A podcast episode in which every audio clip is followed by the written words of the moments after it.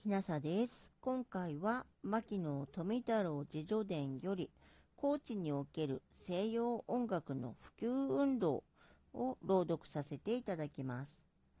郷里へ帰ると、ある日、新聞社の記者に誘われて、高知の女子師範に初めて西洋音楽の教師として赴任してきた、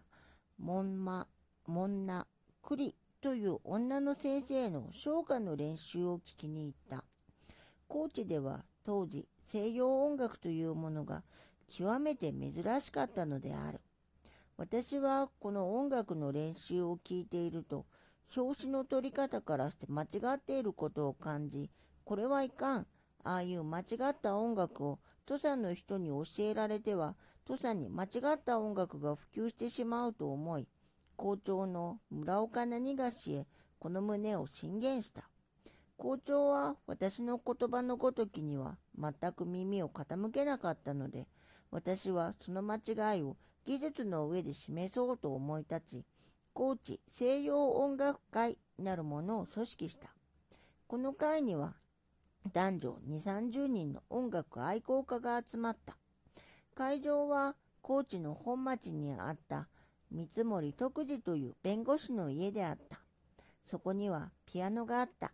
またオルガンを持ち込んだり、いろいろの音楽の譜を集めた。私はこの音楽会の先生になって、軍歌だろうが、小学唱歌集だろうが、中等唱歌集だろうが、大いに歌って規制を上げた。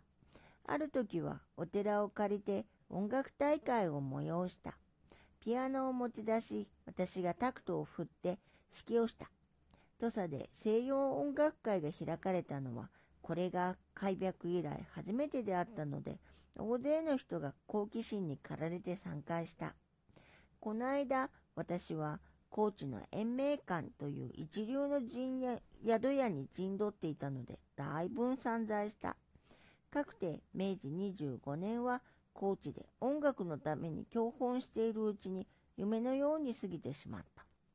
後に上京した折、東京の音楽学校の校長をしていた村岡半一氏や同校の有力者に運動して優秀な音楽教師を土佐に送るよう混成した結果、門ナさんは高知を去ることになった。今回は牧野富太郎自助伝より高知における西洋音楽の普及運動を朗読させていただきました。もしあなたが聞いていらっしゃるのが夜でしたら、よく眠れますようにおやすみなさい。